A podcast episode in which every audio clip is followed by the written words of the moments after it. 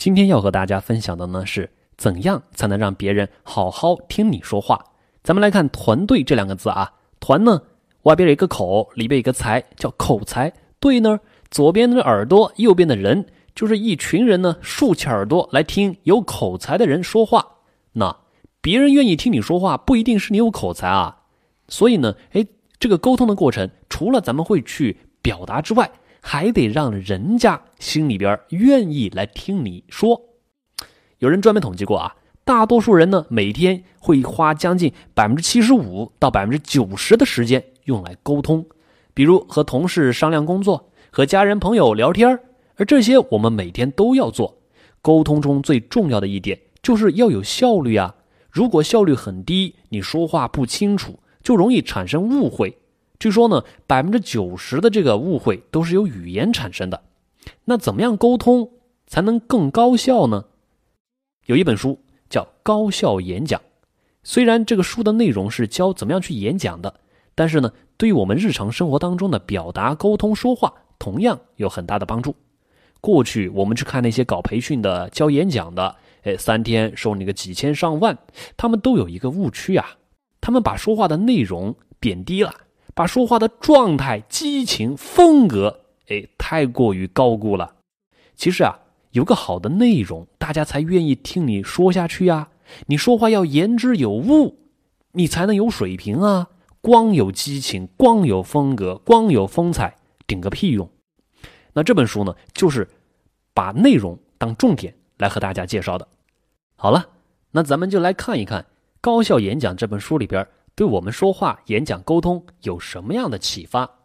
首先，咱们得做好三个准备。那哪三个准备呢？第一个准备，你得提前明确你想要的结果。对你想要达到什么样的结果？也就是说，哎，你想通过这一次的演讲、这一次的聊天沟通获得什么？比如，你希望谈话谈话结束之后，董事会能够同意你的提案。或者你希望和儿子聊天之后呢，儿子愿意告诉你他为什么不爱学习了。总之，你这个目标越具体越好。那你要做的第二个准备呢，就是你为了达到这一次的目的，你要让别人知道什么。比如，你要说服董事会同意你的这个提案，你要达到这个目标，那么你就得让董事会了解你项目的进展情况。哎，需要花多少钱？怎么个花法？等等等等，说到这儿呢，你是不是也感觉到了？平时咱们很多时候在演讲之前，由于准备不充分，思考不到位，咱们呀有的时候是被别人的一个问题提出来之后，咱被逼无奈的一边讲一边绞尽脑汁的在那里考虑怎么去说服对方。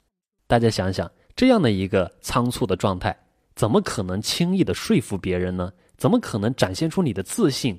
和准备充分的一个很好的状态呢，所以啊，事先先先去想好，别人为什么要听你说，你能够用最短的时间，能够最清晰的思路，把对别人有价值的信息给他罗列出来，给他传达出去。好，咱们要做的第三个准备出来了，就是为了达到谈话的效果，我们需要让别人感觉到什么？对，一个关键词叫感觉。那人都是感性的动物啊，很多时候咱们采取行动都是靠感性，只有调动起了情感，人才会去行动。所以你事先得想一想，你希望对方听完你的说话之后，一个核心的感情印象是什么？激动、受到启发、感动、愤怒，等等等等。总之呢，咱们的这个说话呀，你得让对方动情。这个情呢，就可以是人的七情六欲，调动对方的感觉，这个很重要。这个感觉呢，就会决定你演讲的一个风格，以及你去说话的一个策略。好，我们来总结一下，咱们上面呢做了三个准备了，哪三个准备呢？第一个，哎，咱们要达到一个什么样的目的？第二个，咱们为了达到这个目的呢，要做哪些准备？就是一些啊说服的策略。第三呢，在这个准备之外啊。哎，咱们得提出一个叫感觉的东西。咱们说话必须以情感人，人是感情的动物，设计一个情感在里面，然后用相应的策略，用真诚也好啊，愤怒也好啊，呃，去调动听众的情绪。好了，做好了这三个准备之后呢，咱们得进行开始演讲了。那么演讲的结构啊，这里面也给我们做了一个分享。